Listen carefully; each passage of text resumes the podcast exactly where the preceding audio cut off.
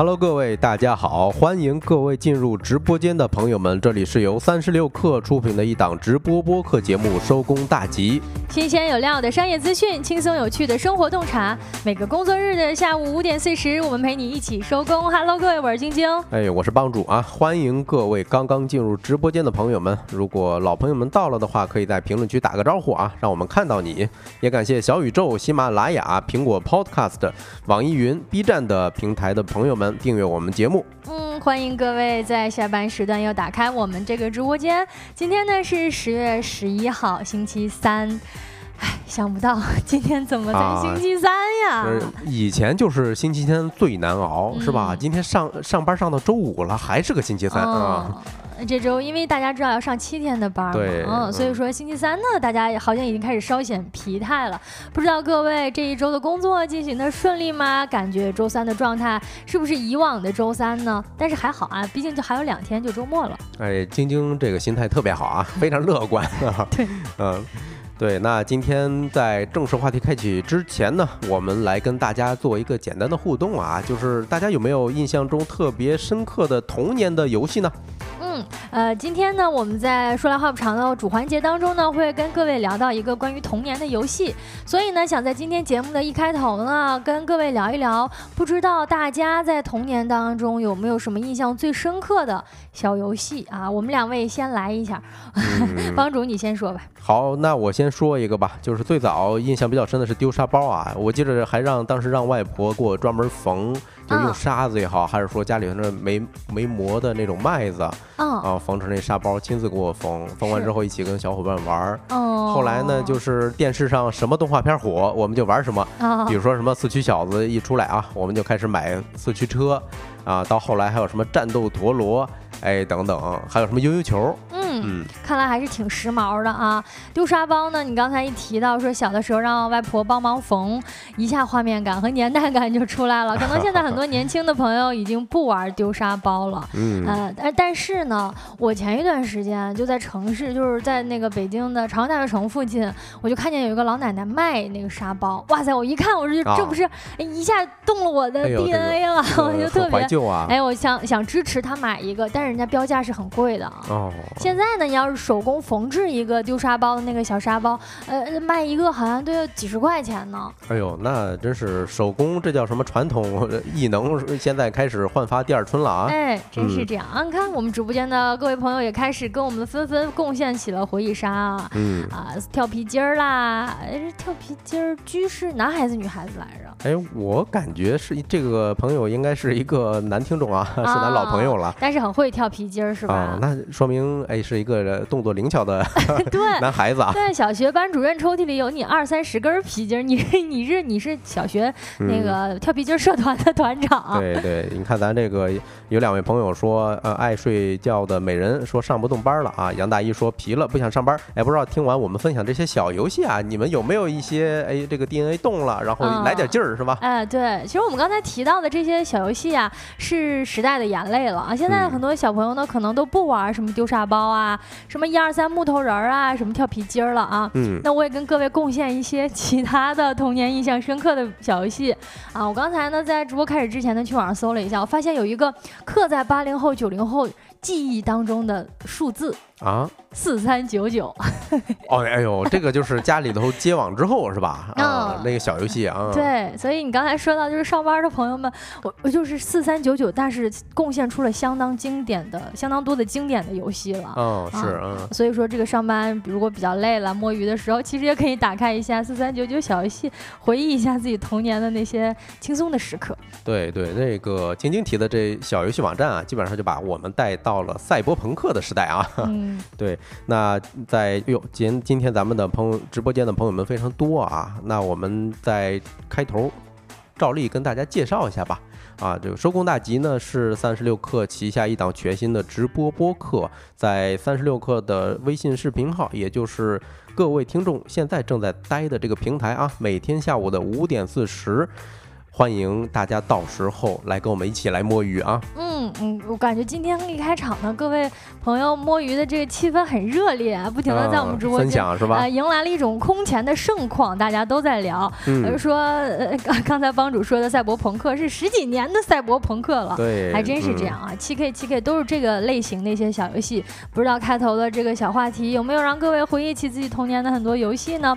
那在今天的节目当中呢，我们就会跟各位一起来聊一聊那些童年的游戏啊。首先第一个话题呢，是先聊一下最近出行的人比较多，可能呢对于机票的价格有一些感受，聊一聊为什么说买机票堪比炒股呢？因为机票的价格那真是呃不太好预估啊，以及啊食堂吃出来鼠头背后的这个食品安全问题，似乎隐藏着上万亿的大生意。哎，是。另外我们还会跟大家一块儿聊一聊啊，就是年轻人为什么最近都在公园里头躲猫猫啊？最后还有我们节目的经典环节，今天吃点啥？一个帮大家解决每天晚上发愁吃什么的栏目啊。在正式开启话题之前呢，让我们先用几分钟的时间进入今天的资讯罐头。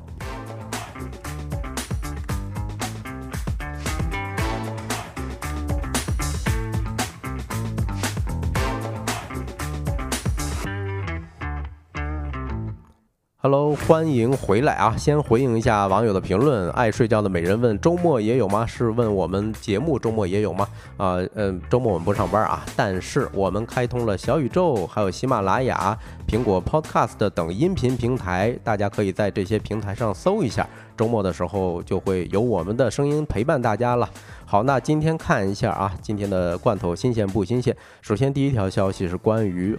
茅台跟瑞幸联名的啊，九月四号的时候，大家都被这条新闻刷屏了，就是茅台跟瑞幸咖啡联名款酱香拿铁上市开卖，当天就成为一个一大爆品，嗯，在朋友圈啊、微博啊都已经刷屏了。而作为酱香拿铁的供应商，哎，茅台在这一次联名合作中获利。呃，根据棱镜的报道，这一次跟瑞幸的联名呢，茅台提供的是一升装的飞天茅台酒。哎呦，这个我还真没见过啊！官方的价格是三千七百九十九元啊。另外，茅台还从相关的这种产品中提了一半的利润，而且还不承担其他的营销宣传费用啊。业内人士指出，相当于每五百毫升多一千块钱的利润，按照每吨两千一百二十四瓶计算的话。八吨的茅台酒可以带来的额外利润不到两千万元，呃，所所以意思是茅台卖给了瑞幸这些酒吗？对，是茅台作为酒的供应商。我看完这条新闻的直接感觉啊，好像是。嗯，谁挣的也不算太多啊。嗯 嗯，来看一下今天资讯罐头的第二条消息啊，关于果粉朋友们的啊。库克呢最近回应，为什么每年 iPhone 几乎没有太大升级，但是依然要发布呢？这么一个直指心灵的问题啊。在结束了以环保为名的 iPhone 十五发布活动之后呢，苹果 CEO Tim 库克接受了一个杂志社的采访，当面问及为什么苹果每年都要发布一款新的 iPhone 啊，因为呢，你是新来新的 iPhone 呢，没有什么太大的。升级，这似乎与苹果一直倡导的环保理念是不相符的。毕竟，那最环保的做法，难道？不是不换手机吗？对此呢，Tim 库克解释称：“我认为，对于那些想要新手机的人来说，每年都能买到一款新 iPhone 是一件很酷的事情。我们所做的就是允许大家呢用他们的手机进行换购啊。如果你的手机还能用，我们就会把它进行转售；如果不能用呢，我们也可以把它这个回收嘛，也算是环保的一种方式。哦，但其实吧，我感觉啊，主要还是很多果粉朋友们呢。”身体还是很诚实的，每年都在骂，但是一旦出新机的时候就会买新的。嗯嗯，我看晶晶突然叹了一口气啊，好，因为最最近是不是晶晶换了一台新手机？好吧，那我们看第三条消息，去哪儿网或将实行灵活办公制度。嗯，去哪儿网的员工这两天爆料啊，说继携程之后，去哪儿网也开始实行居家办公的制度了。呃，十月十号，去哪儿的 CEO，也就是首席运营官刘连春发了一个全员信，称，哎，这是我们在探索一种适合去哪儿的更酷的工作方式上迈出的第一步啊。作为此次灵活办公项目的负责人呢，刘连春在全员信中称啊，一周到底是灵活办公一天、两天还是三天呢？不是由其他公司的经验告诉，也不是应该由管理层拍脑袋决定的啊！希望通过一段时间的试验，在不同的模式下找到工作效率和生活幸福指数间最大的平衡。看看看看，好事儿是吧？哎，这怎么对吧？这种恶习怎么都传染起来了呢？哎，希望继续传染，希望传染到我们公司。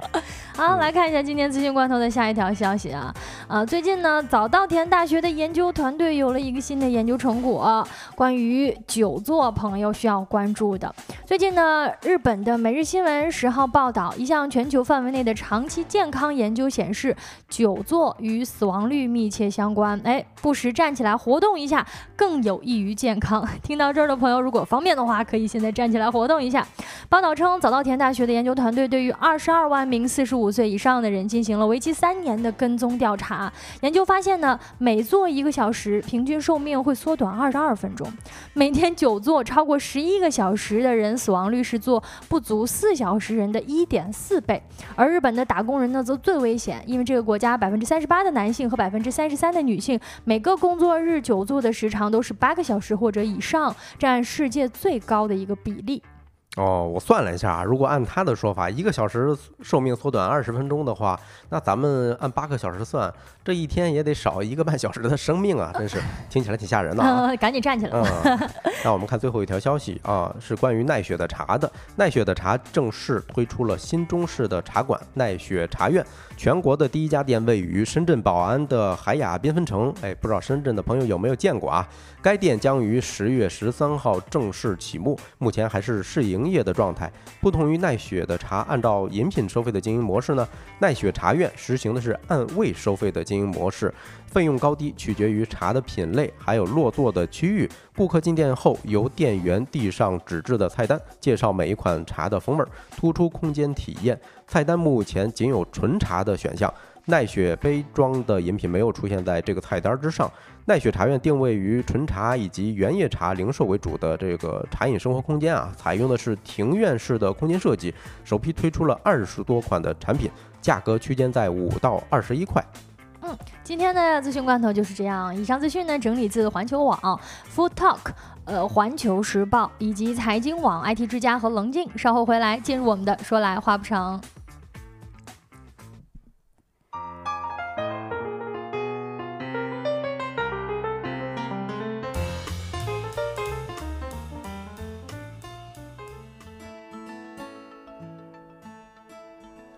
Hello，各位，欢迎回来。听到我们刚才的一顿资讯播报，哎，久坐的朋友有没有意识到想要赶紧站起来稍微活动一下呢？确实啊，我觉得各位打工人就是很容易，就你坐在那个地方，你就容易就是忘记就是去倒水啊什么的，就不愿意站起来。对，尤其是敲代码的一些朋友啊，就前两天我见了一个朋友说，就是肾结石，他们周围的肾结石特别多。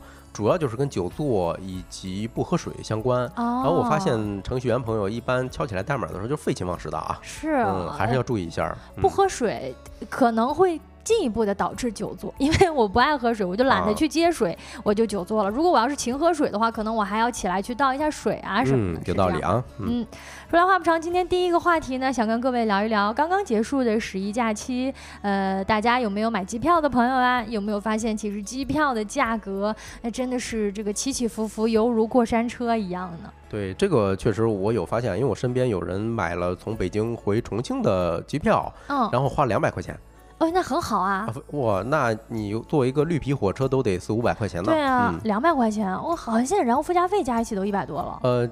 加上基建加燃油啊，不超过三百哦，那也很好了啊。是，这其实有点违反咱们一开始对于这个国庆假期的一个机票预测，对吧？嗯啊，也是因为今年的这个机票价格出现了一个跳水的情况，就是越临近出行，反而机票价格越便宜。像你刚才提到的，能够二三百块钱买上这么一张票，所以就导致很多就是提前购买的消费者朋友们开始吐槽了。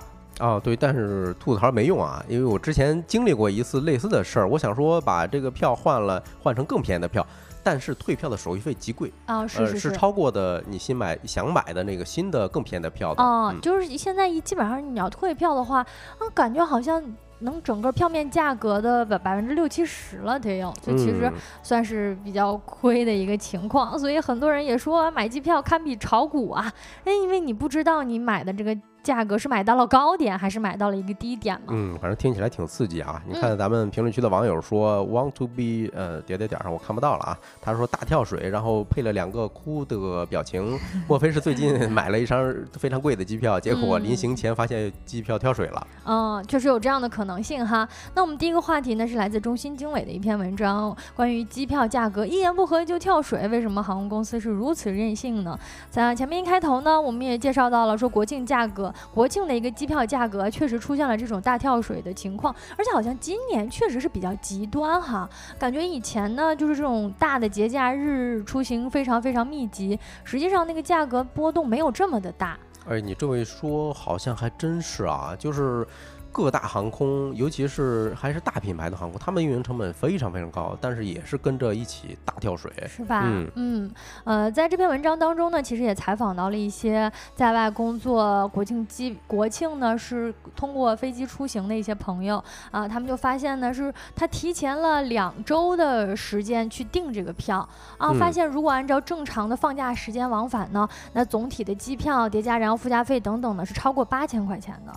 那很肉疼啊啊！于是呢，他就决定我们错峰一下出行吧，比如说晚一天出发和返京，最终呢，整整个价格差了一半以上啊，花了三千八。哦，那还是挺值的啊。然后咱评论区的朋友居说，就是联航比较便宜。其实今年什么航空公司都很便宜，甚至大公司会比联航更便宜。为什么呢？因为联航有一个收行李箱的这个费用收特别。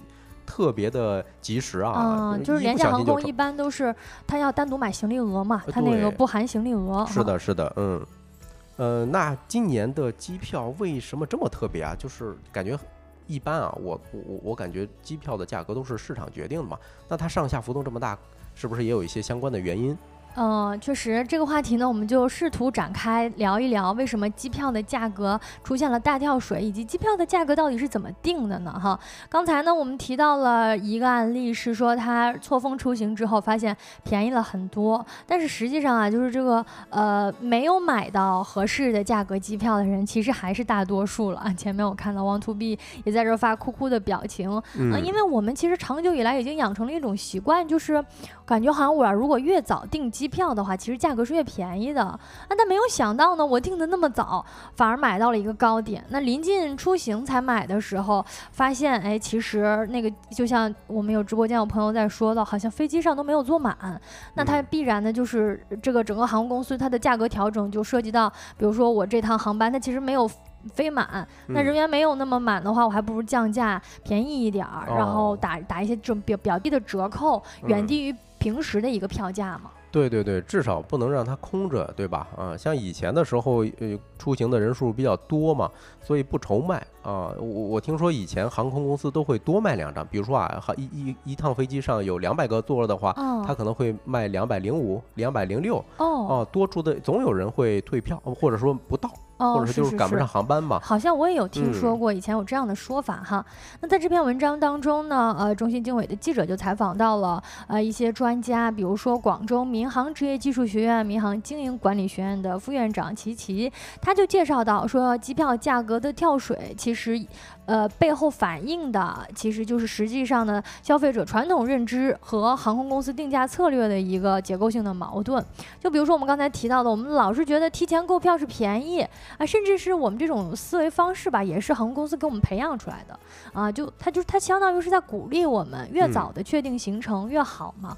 那即便是你说它卖那么多，而我们定的很早，临时不出行了，它也都可以 cover 掉。他就觉得这样子是比较方便，而且同时呢。啊，定的越早，它也让暗示我们可以能够买到一个最合适的价格。对对，至少对于航空公司来讲，他们是落袋为安了。啊，不过还有一个方面，我猜啊，可能是跟咱们很多人的出行呃习惯相关。比如说，有些人他自由职业者相对来说会比较灵活，但是很多职场人没办法，对吧？确实，我只有十一期间才有机会出门玩儿，所以就赶在最贵的时候买了。嗯，而且我们也是习惯，比如说早早的把行程定下来。是的，是的，对吧？哈，你看七也在说，就是运力过剩了，没错。呃，运力过剩呢，确实是这一次就是我们看到机票价格浮动比较大的一个非常明显的原因。因的。那另外呢，比如说有是也有市场观点指出，航空公司它错误的预判了十一假期出行的客流量，所以呢就导致它预售的阶段定价是比较高的啊啊，结果临近出发呢又发现座位有剩了啊，导致的这个机票价格是会降低。嗯，对，你看咱这位朋友应该是挺懂的，淮安复兴。前哎某某哈哈说一机不同价正常发挥，确实是啊，因为从经济学原理上，确实有一个它它呃航空公司怎么能够拿到最大的利润呢？确实是针对每一个消费能力不同的人定不同的价格是最好的啊。虽然有时候这种。被消费者解读为价格歧视啊，确实就存在这么现象。嗯，但是经济学上面的价格歧视不是一个贬义词，不是个贬义词，它不是一个涉及到歧视的词。对的，对的。但是咱提到说一机不同价，其实心里还是觉得有点亏哈。啊，也是因为什么说这一次假期结束回来之后呢，大家对于机票的价格讨论的这么呃广泛啊，这么热议，其实也是因为啊，一方面是这几年大家乘坐飞机的次数实际上是少了很多的，对吧？因受到疫情的影响啊，出行的不便呀。啊，等等，所以大家没有那么就是密集的关注到飞机的这个价格的趋势和走向。呃，另外呢，也是因为我们现在对价格其实是比较敏感的。嗯，是的，是的。那我我不知道啊，就是，嗯，航空公司这几年的运行状况是怎么样的？我猜一定不是一个特别理想。嗯，就是这几年因为各种各样的原因吧，他们的满座率一一直是很低的啊，所以趁着这个时候，就是说能揽客就揽客啊，价格低点就低点。嗯，呃，根据中心经纬的了解呢，整个航空公司对于机票的一个整体的定价方式啊，实际上呢，又考虑到这种运运营成本啊、啊供求关系啊、竞争啊、利润啊等等的因素，所以说机票的一个定价机制呢是非常市场化的，它不像我们。之前提到的啊，铁路啊，我们铁路的这个火车票，其实就算它有浮动啊，对吧？我们最近看到说，其实呃火车票也会有浮动的，但它并不会那么大。但大家买机票的朋友肯定也知道，就有的时候它甚至能差出来这种成百上千，那其实是差别非常大的了啊。哦，那他这个有成百上千呢，那有时候如果隔座他比你低个几百块钱，那是什么心理？我很，我是想想我都觉得很生气了啊！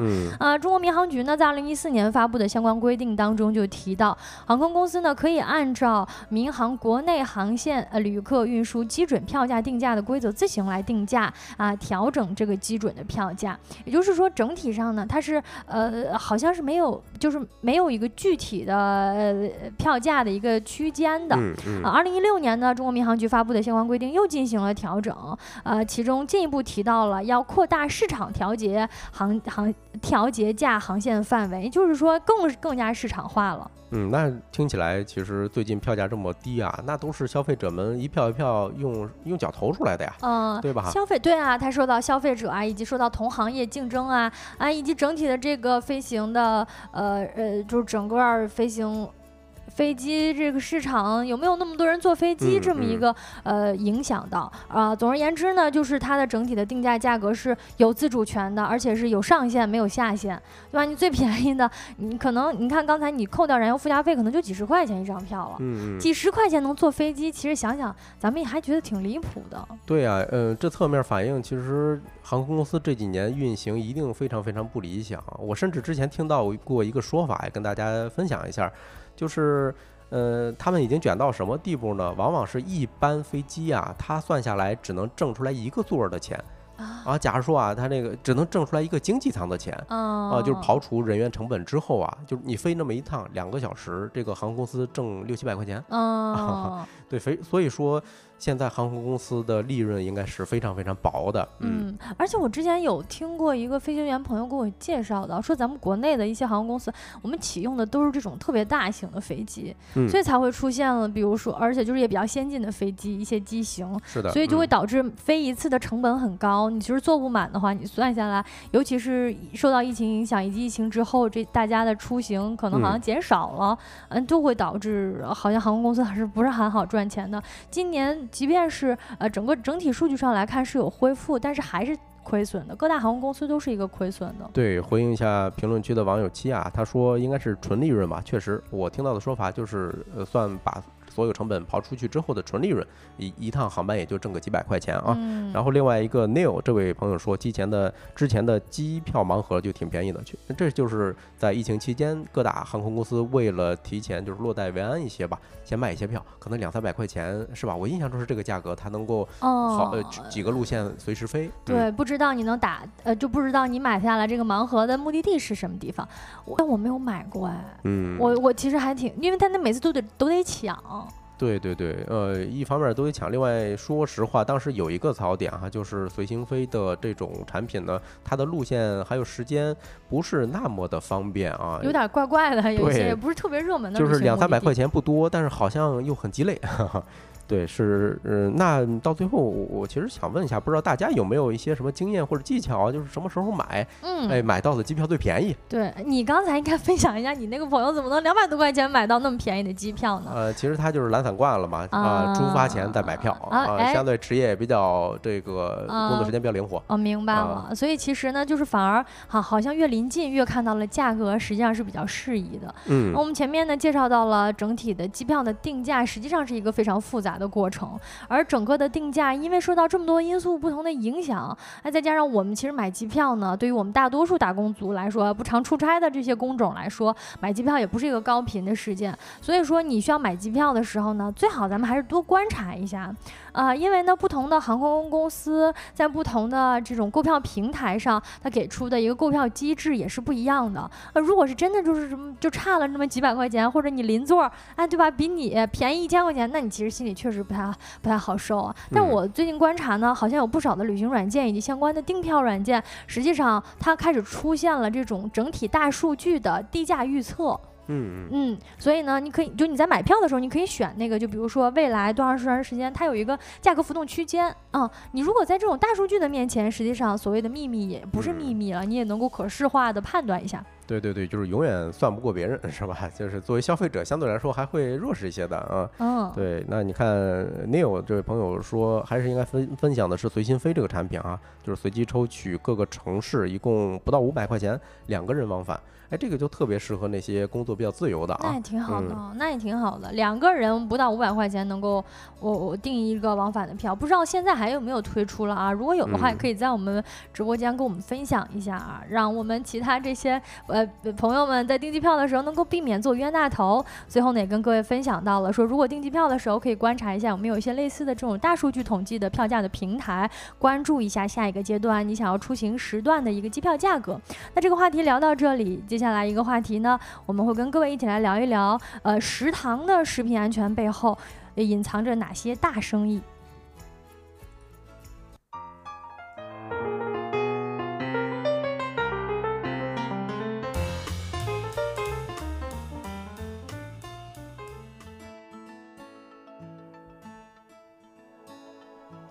Hello，欢迎回来啊！那第二个话题，我们来跟大家聊一聊今天刚发生的一个新闻啊，也可以说是昨天吧。然后今天会有一些新的进展，就今年总看到这样的新闻啊，就是高校的食堂吃出来老鼠脑袋。哎呦，这个这这这个这话我说出来都感觉心里头发毛啊！但是呢，其实高校食堂背后啊，或者说是团餐这么一个生意背后。是有两万亿这么大的一个市场的，那我们先跟大家过一下这这这两条新闻吧。嗯，就是昨天的时候呢，华北理工大学的一个学生疑似吃出了老鼠脑袋啊，然后他发了一张截图，那个筷子夹着一块肉，上面长着几根毛啊，然后呢，但是食堂说呢，这个是牛肉。啊，食堂说法这是牛肉。呃，今天呢，那华北理工大学就发了一个公告说，哎，这是某某一个这个食品供应商啊，他当时七月份中标了，啊，但是呢，呃，今天他发生了什么食品安全问题，我们决定跟他解约，并追追讨一些后面的法律责任。哎，不过刚才我们在上播之前，这件事又有进展了，就供应商也站出来回应，说那食材啊是学校在采购的啊，虽然我们七月份中标。但是一直没给签合同，哎，这就现在又成了一个罗生门，有一点儿，有一点儿甩互相甩锅的这种趋势了。对，我们可以观察一下后面的进展，第一时间我们也会跟大家分享这个消息啊。其实，在六月份的时候，就有江西的一所高校吃饭的时候，学生吃饭的时候吃出来老鼠脑袋，当时食堂还嘴硬，说这是鸭脖。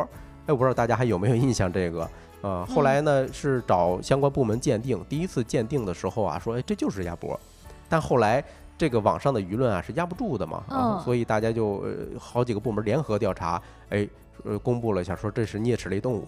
你看用这个词儿，其实就是老鼠，老鼠呗。嗯，呃，确实，这个新闻当时非常非常大。我觉得在整个六月、七月的时候，包括那个时候，我们收工大吉其实也聊到过这个话题。嗯，但是。没有想到，就是在最近啊，高校的食堂其实又出现了类似的问题，啊，所以呢，整个其实暴露的就是，或者说我们的这个环节想要跟大家一起探讨的话题就是，啊，我们说食堂啊，包括这样的服务供应呃食品服务供应商、团餐的企业。他们是怎么运作的？对对，嗯，其实聊到这儿，先问大家一个问题吧，就大家印象中的团餐是什么样的？就包括昨天晚上啊，那个咱们群里头有好几个群友在晒自己吃的食堂，嗯啊，其实这也就是一种团餐。嗯，那其他朋友呢？你们吃过什么样的团餐吗？就是公司有没有提供相应的福利？因为昨天正好咱们聊到一个话题哈，就是二零二三干饭人报告里头。啊，供应商就是食堂也好，还是说盒饭也好，都属于团餐。嗯嗯，我但我对于团餐的印象，首首先团餐咱们把它简化成就是说很多人吃的饭，那其实咱们说大学食堂就是我们对吧？我们我们普遍的就是最早经历团餐的一个环境了啊，就是在大学的食堂。哎，没错，呃，其实它服务的主要领域啊。集中在这个学校的食堂，还有什么机关单位的这些食堂啊，或者说某一些企业的等等，还有航空公司的那种配送的盒饭啊，这是他们重点服务的领域。呃，另外呢，其实有一个市场规模，它这个数字还挺大的。当时我们我们在找这个选题的时候，我反正很震惊啊。就根据团餐网的数据呢，二零二一年的时候，中国的团餐市场规模就已经达到了一点七七万亿啊。呃，然后二三年，也就是今年，预计达到二点二五万亿元，整个的复合增长率增速是百分之十五，它是远高于餐饮行业的整体的。嗯嗯，就是说，其实整个团餐的市场规模不仅是比较大，而且其实还在一个比较比较高速的增长增长。趋势上的是的，是的，呃，甚至里头已经有一些非常龙头的企业了，比如说哈，有一个叫千禧鹤的集团，这是排名第一的，它的营收一年能够达到一百六十一亿元。啊，哦，就一百六十亿的这个营收，但是咱们从来没有听过这个名字啊，隐形巨头，隐形巨头，甚至排名第四的企业呢，一个广东企业。它不仅服务全国，还服务一些东南亚的一些国家啊。每天供餐的人数高达五百万人次，一天啊，就是想想想想吃他们饭，或者说吃他们送的盒饭的这种，有五百多万人，真厉害。对对，呃，接下来我们可以跟大家分享一下，就是在团餐这一门生意里头，它的成本结构是什么样的，以及从这些成本结构，我们能看出来一些什么问题哈。首先还是根据团餐头条，哎，这么一个自媒体，它发布了一个数据，就是说。中国团餐百强企业，呃，这个成本结构中，食材还有原料，也就是它炒菜的这个这个原材料啊，成本是高达百分之六十八点二啊！你想一想，如果这些企业想降本增效，那应该从哪儿入手？不就是这些成本吗？对，呃，其实我们公屏上打出的这张图呢，就是分享的这个比较详细的数据，大家也可以对照着来看啊。另外呢，就是，呃，刚才我们讲团餐包括很多单位嘛，对吧？但是学校其实是，嗯，团餐领域的。排名第一的这么一个细分领域啊，高达百分之三十，也就是百分之三十的团餐全都是来自于学校食堂的啊，或者给学生吃的，给学生吃的。嗯，对，为什么呢？因为教育部最近正好公布了一个数据，呃，咱们现在国家呀有各种各样的学校，大概是五十一点八五万所，五十多万所啊。然后呢，嗯，学生就各种各样的学生加起来是二点九三亿人。所以这个市场是非常非常大的。你想想，抛开寒暑假呀、什么节假日等等，学生一年，尤其是大学生吧，在学校里头总得待个二百七十天，嗯，对吧？你如果按照百分之八十的这种就餐率来看。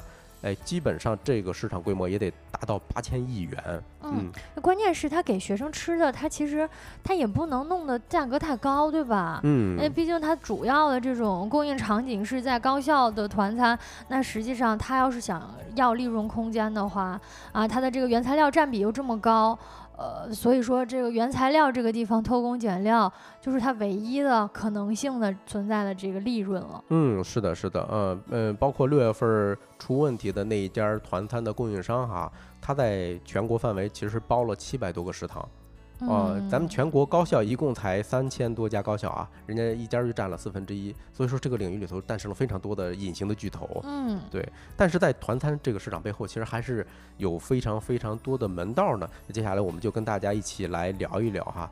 嗯，不知道大家怎么看？反正我没有做这个选题之前呢，我觉得哎，团餐这生意太好了吧。你想想，他一拿拿一个非常大的客户，只要能拿下，对吧？那个呃，餐客这种群体非常庞大，也很固定，而且供供货的这个时间段也很固定。呃，然后呢，我又是一个大客户，我采购的时候集中采购，还能压压价，就是买菜的时候，比如说他要一块，我就给他八毛，是吧？所以这个利润空间应该很大呀。但其实并不是这样的啊啊！对，讲？首先呢，嗯。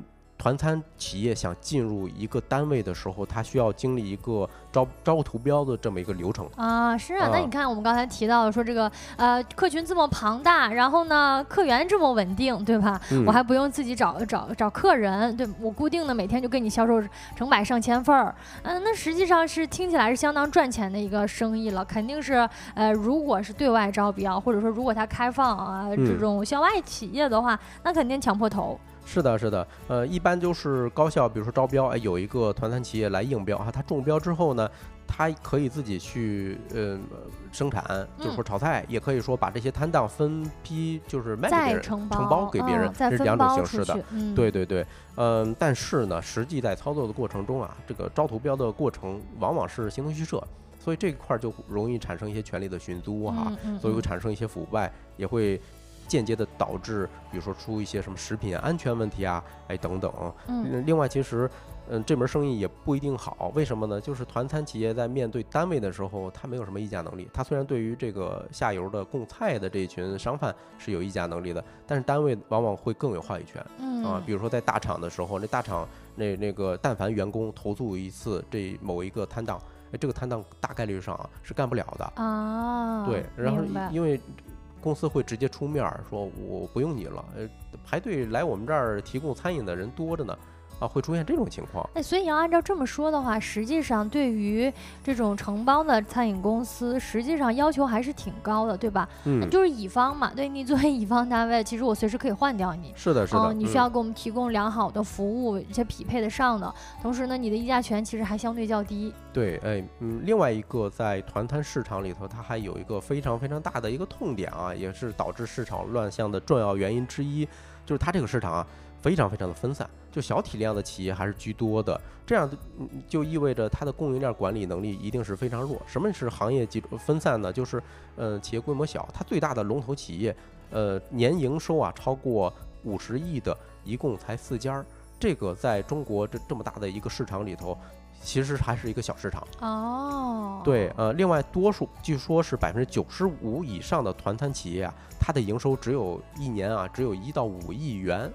啊，它的利润率有多低呢？就是百分之三到百分之七，啊，就是这个标准，你想上市都上不了，啊，因为二级市场对你的盈利是比较严格的嘛，对吧？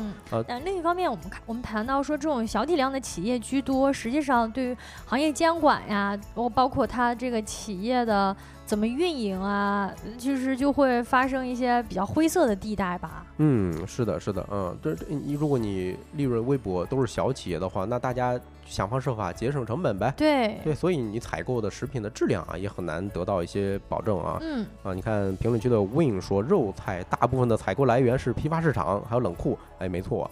啊，蒲公英子说，大企业都会直接在源头购入。哎，确实啊，都是大企业，它会直接能达到这种呃做法儿。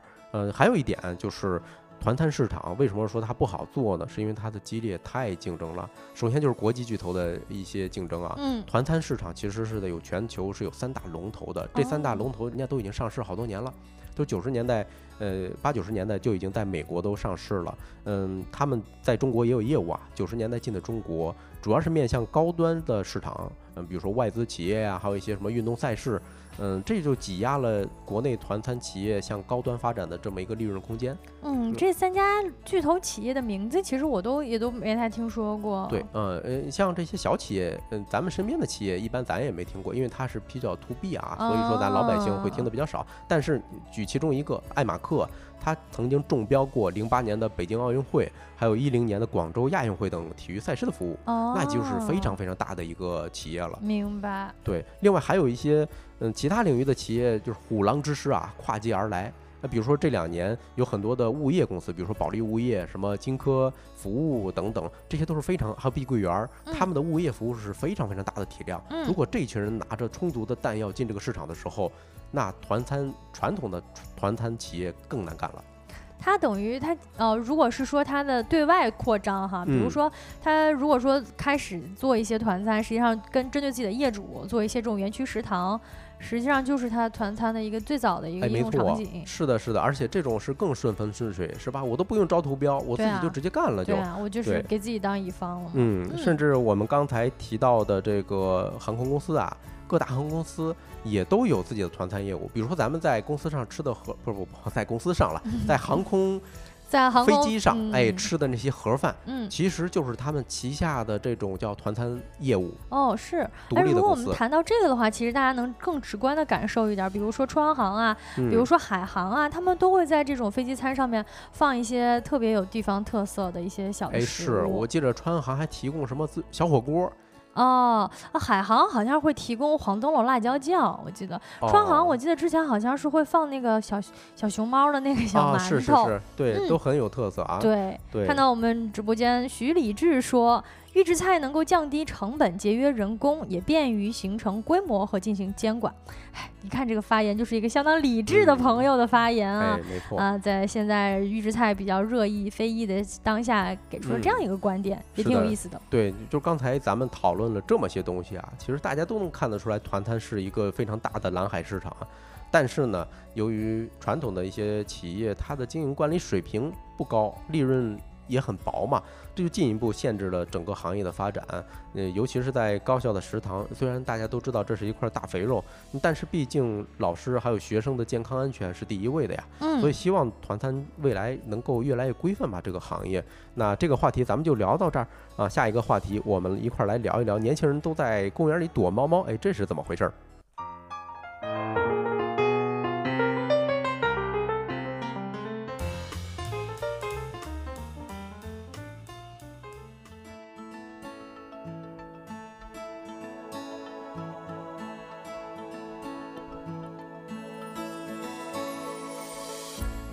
说来话不长的第三个话题，一起来跟各位聊一聊。我们开头互动话题其实也聊到了啊，呃，就是说现在呢，有很多年轻人竟然开始在一些城市的公园角落里面玩一些童年玩的游戏，比如说线下的躲猫猫。啊，这个还挺复古的啊，不过现在好像也多了一层意思。刚才咱们有一个朋友在评论区说啊，呃，线上呃这个线下躲猫猫其实是形式，它最终的目的可能是为了相亲啊，做这个相亲生意的啊，也有这样一种可能。但不知道，呃，相信这个朋友他已经是关注到了，说现在存在着这样一种新型的呃社交游戏，叫成人版的躲猫猫。不知道各位直播间的其他朋友们有没有关注到自己所在的城市以及一些社交平台上看到过关于线。上哎，不是不是线上的这个躲猫猫游戏相关的宣传。是的，是的啊。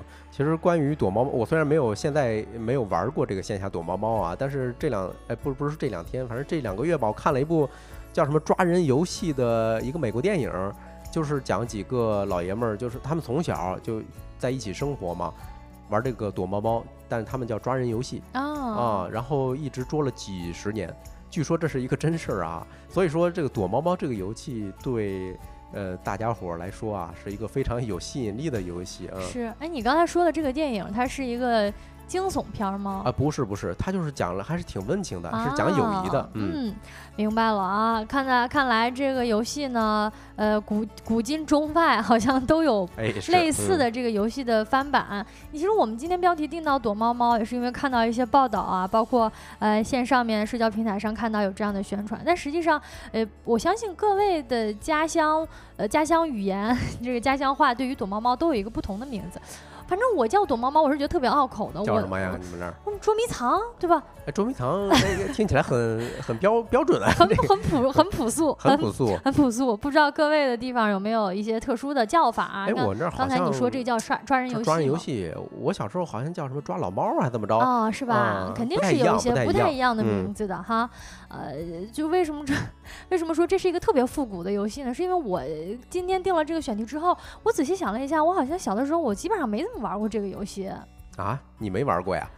对我感觉好像我们不是特别流行玩，或者是我小时我们小时候很多人都觉得这个游戏也挺幼稚的，有很多别的要好玩的游戏，像我们开头提到的什么这个丢沙包啊，呃，什么跳皮筋啊，就你有一些物件可以玩。躲猫猫是等于是你没有任何道具嘛？对对对，嗯，那我建议晶晶可以现在体验一下，是吧？因为我记得前两天咱们群友还有在发这个在群里头发招募的消息，是吧？嗯，可以联系一下他。是，呃，我们看到啊，就是社交平台上面其实。存在的一些成人版躲猫猫以及这种线下猫鼠大战的宣传，可能很多人呢都在不同的社交平台上刷到过这些名字，甚至呢我们听友群的群友也在群里面分享过相关的游戏。呃，最近近两个月吧，就根据不完全统计，这个游戏已经风靡超过五十座城市啊！仅仅是九月的中下旬到国庆期间，呃，就已经举行过超过一百场的这种游戏活动了。哎呦，就是在咱们不经意之间啊，这个东西已经这么火了，那看来有必要亲自去体验一下。是啊，我们至今还没有接受到邀请，可能是因为我们现在岁数大了。哎呦，有我我我记着上一回咱们群友发的时候啊，其实是付费的游戏，我想算了。哦，对，嗯，那我们在这个环节呢，也跟大家介绍一下哈，咱们两个就是没有跟得上潮流的朋友，呃，咱们两个晶晶跟帮主两个人没有跟得上潮流，但是我们也做了一下功课啊，说现在的这种成人版的躲猫猫，它具体。的一个规则呀、事例呀，以及参与方式是什么样的啊？刚才帮主已经说了，好像是收费的，是，哎，确实是收费的。那不同的社群呢，其实对于收费的标准是略有不同的。大多数呢是在十块钱到三十块钱之间。那这个费用呢，具体会用在比如说买一些这种矿泉水啊、饮料啊啊，以及活动组织费啊，还有其实参与游戏的每个人他会给你买一个小保险啊。同时呢，还有一个道具的费用，就是一个荧光的手环儿。哎呦，那这个其实也就是一个成本钱。啊，其实不贵。嗯，对，其实不贵的哈。然后呢，每一次这种游戏活动呢，基本上在开启一周以前就已经会开始预热了。比如说会在社交平台上招募一些玩家，那标题呢其实也很简单啊，城市猫鼠游戏啊，或者是周六猫鼠游戏，快来参加。配图呢就是大家可以看到我们公屏上左侧的这一张图啊，它实际上呢就很生动形象的表示出了，首先呢你会用一个共享地图啊，同时呢有小猫。猫跟小老鼠的头像分散在不同的位置上面啊，然后呢，朝阳公园啊，我相信在北京的听友们可能比较熟悉，它是一个特别大的公园，嗯啊，所以说它也是一个比较适合玩这种猫鼠游戏或者捉迷藏的一个地点。对，就是跟咱小时候玩游戏啊，它是多了一些科技跟狠活啊。你看，还有地图，是吧？实时的定位啊，然后通过这些高科技的软件儿，然后才能玩这个游戏。嗯，要不确实啊，因为在朝阳公园跑一圈是七公里嘛，那么大的一个公园怎么找？是不太好找啊，就是因为它足够大，所以说呢，每一次参加活动的人数呢，其实也是挺多的。你想，咱提到小时候玩捉迷藏，那其实都是对吧？人数少的时候我们才玩玩一下，因为就是地方也不大嘛啊。但是你地方这么大啊，我们来看一下，说啊，这篇文章当中介绍到的参加呃活动的人员呢，其实是有三十名的，哦，三十个参赛的参赛参加这个游戏的队员哈，一共呢有二十五只老鼠和五只猫，啊，等于分队儿的，那还行，就是一个捉五个啊，那那还行啊，啊，对，是你说要真是三十个，比如说。二十九个 老鼠，一只猫，那还挺累的。好惨啊，那个。哎，那还真挺累的。那怎么区分玩家呢？就是会在手上啊带上不同颜色的荧光标识，其实就是荧光棒了啊。比如说那个小猫的可能带绿色的，老鼠啊带红色的这种。到时候我就看到你跟我戴一样的手环，其实我就可以就这个捉住这只老鼠了。对对，有时候我想啊，就是这么大一公园，它可能。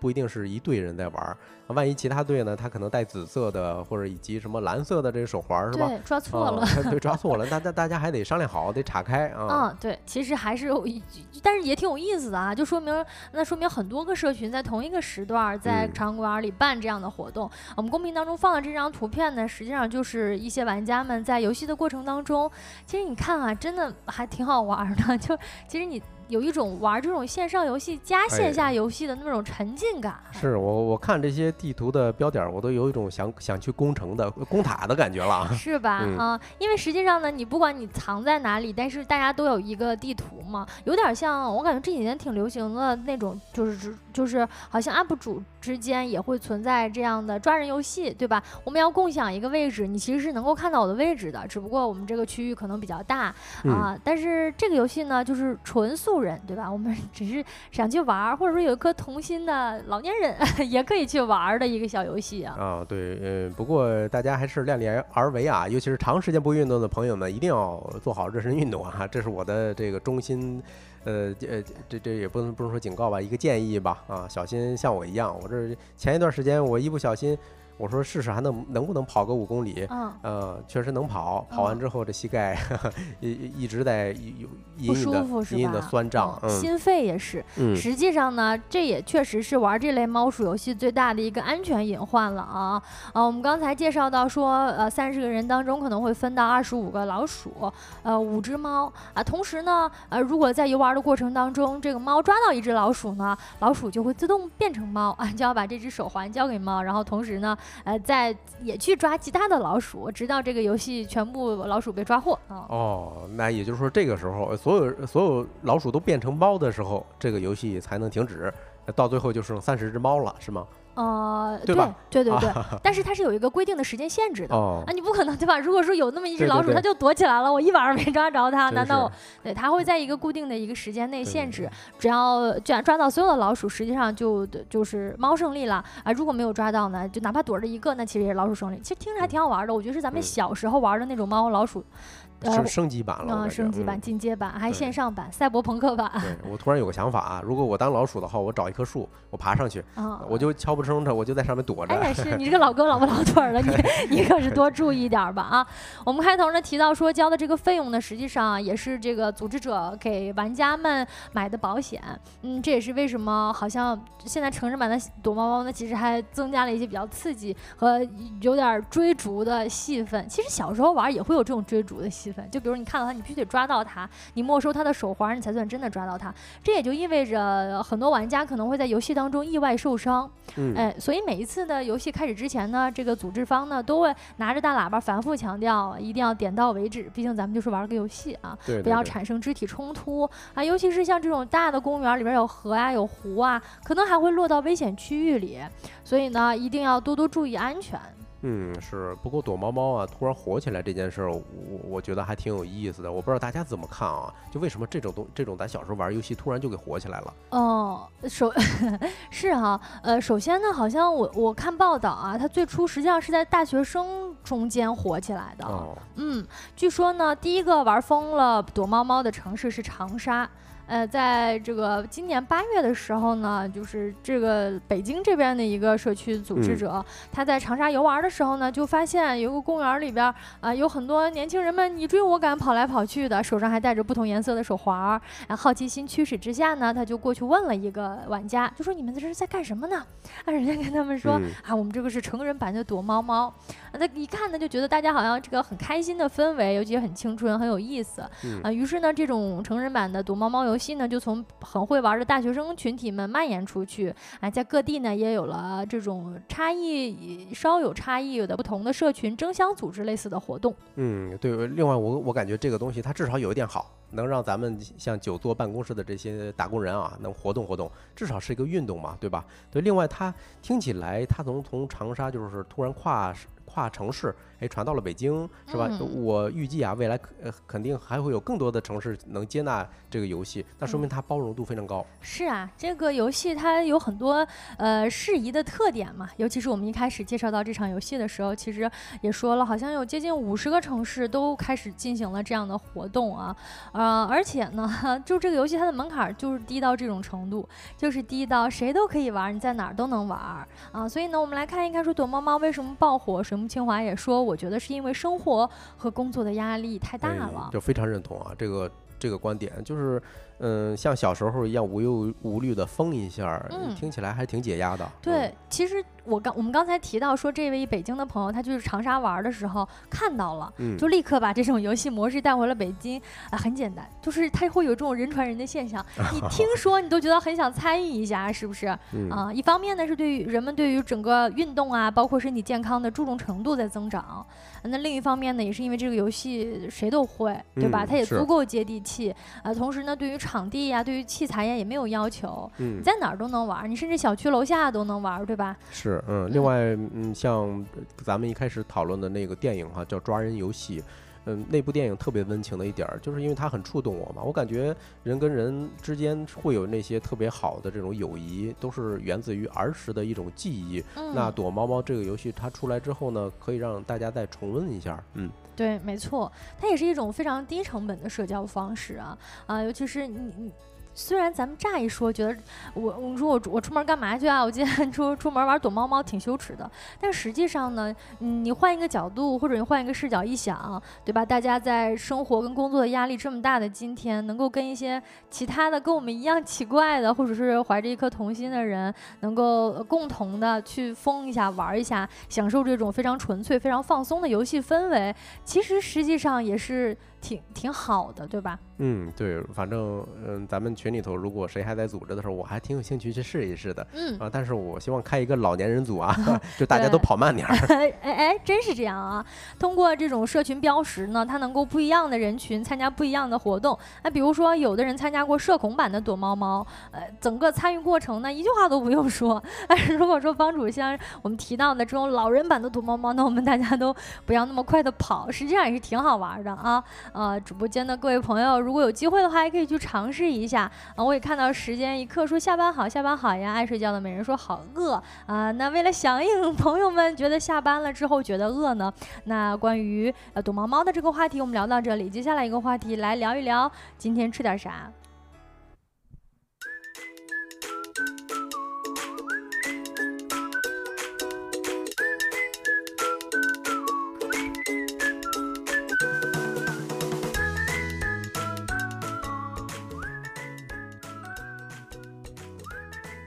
Hello，欢迎回来啊！之前咱们聊过一期河南濮阳的特色美食果凉皮儿，我不知道大家还有没有印象？哎，其实偷偷告诉晶晶一声啊，这个小泽本身是给咱们带了这个东西的啊，真的吗？结果这个好像有一些可能是一些变质，这小泽也不好不太好让咱吃，因为不是说这个有一些变质的这些米浆类制品，它可能会有一些细菌啊之类的，哎，所以小泽当时还很不好意思。这个有机会啊，我们之后有机会再去。他的家乡，哎，对对对对对，可以可以。嗯，其实果凉皮它是用面面浆制作的哈，但是咱们今天呢，跟大家来聊一个米浆制作的，口感一样爽滑的这么一个小吃，哎，是什么呢？是汉中面皮儿。面皮儿，嗯。对，呃，咱们运营小助手哎上的这张图片就是我亲自拍的啊，是北京有这么一家汉中哦，就在北京吗？对对对对，呃，感兴趣的话，回头我可以把这个店发到咱们的群里头啊，嗯，听友们群友们可以去尝试一下，嗯，对，呃，虽然它叫汉中面皮儿，但是像刚才咱们讲，材料确实是米浆。啊为什么呢？就是汉中，这是一个哎特别神奇的事儿。我不知道晶晶有没有听过汉中啊？哈，就是它这座城市自带川味儿，什么意思呢？它特别像川蜀地区的那种气候啊，而且这种饮食啊风格非常非常像。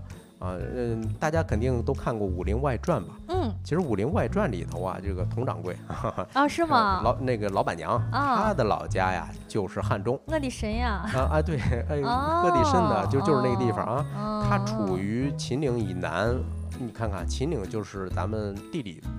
意义上的这个南北方的界限，嗯，它处在秦岭以南的时候，往往它的气候啊就是南方气候了，哦，所以这个地方它的雨水非常充足，啊，它竟然种植着一百二十万亩的这么一个水稻，哦，也就是说，嗯，就是这个稻子还是非常丰沛的啊，嗯啊，所以呢，衍生了很多关于米的吃吃食。对对，我汉中的朋友非常骄傲，说，哎，我们老家呀，这被称为西北小江南，哎，所以说。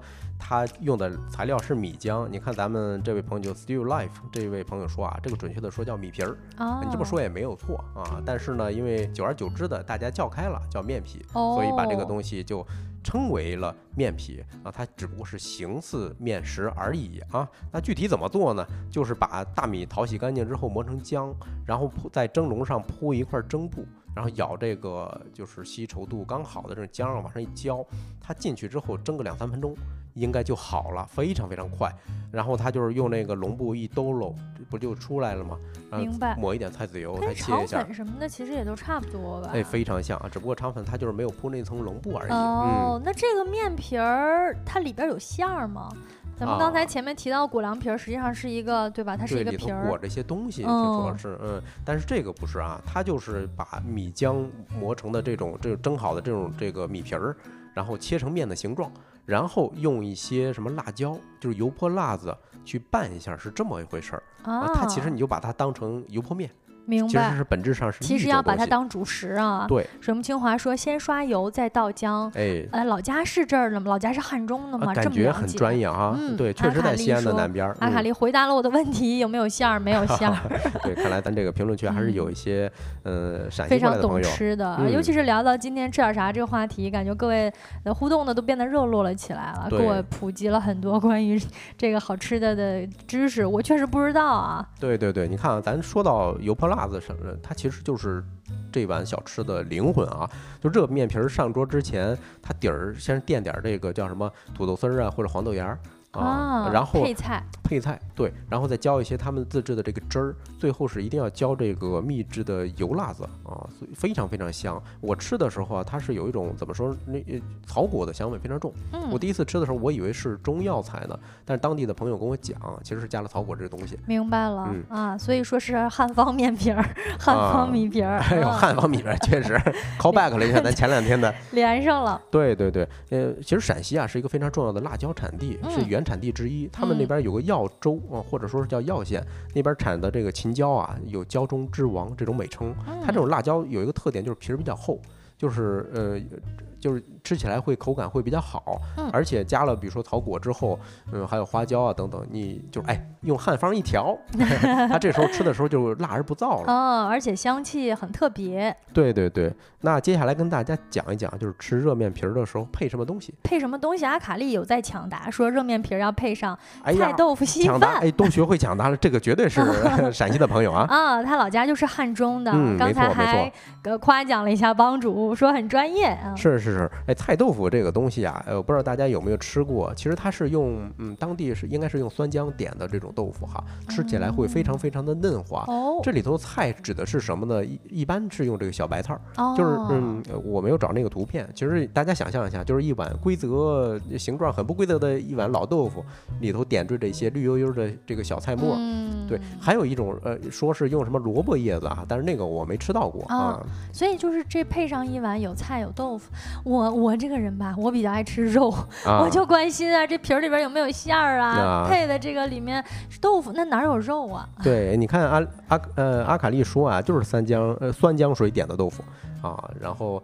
啊，这个口感真的非常非常滑，跟咱们用其他的卤水点出来的还不太一样啊。其他卤水点下来，点出来口感比较韧啊，那豆腐。哦，对对对。另外还有一样，嗯嗯，阿卡丽肯定也知道啊，就是核桃馍或者花生浆，还有两种小吃哎，非常非常适合搭配着一起一起吃。三个碳水了，你一看 就是，全都是碳水。对，全都是碳水。水木清华说可以配肉夹馍，有这种配法吗？我是这么吃的，我得配肉夹馍，必须给我整点儿。对对对，嗯嗯，到嗯，接下来咱简单跟大家就是说一下这个历史传说吧，啊，陕西的朋友们也听一听啊，你们认为哪一种说法是真的？就是关于这种起源是有几种说法的啊。第一种说法呢，说是起源于秦朝时代，就是有一年大旱嘛，然后呃汉中这个地方的农民呢，嗯，看产出的稻米质量不行，就没办法上供。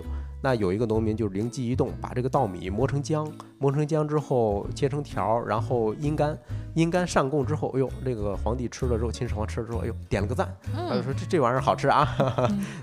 皇上不挑，皇上，皇上不挑。然后第二种说法 也是跟一个皇上有关的啊，只不过是来到了汉代，就是汉高祖刘邦啊。他说，也就因为汉高祖刘邦上任之后啊，这个天下大治嘛，所以老百姓余粮越来越多了呀。有人就是为了改善生活，就把那些稻米他。磨成米浆，然后自己切条之后凉拌着吃。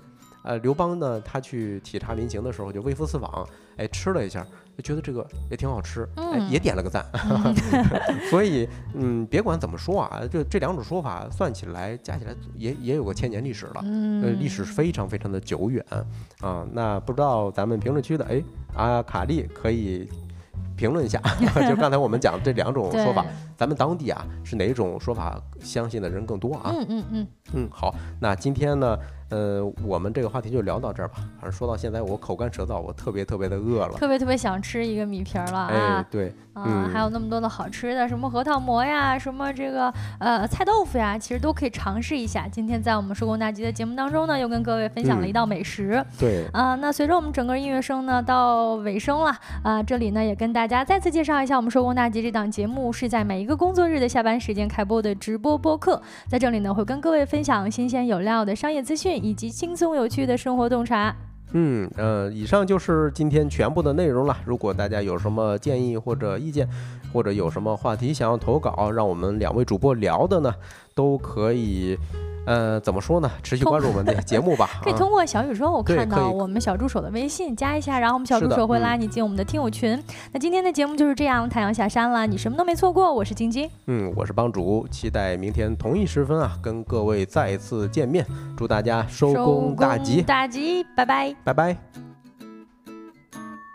你看这位朋友季夏，可能也是比较会吃的朋友啊。他说这个米皮菜豆腐真是绝配，嗯。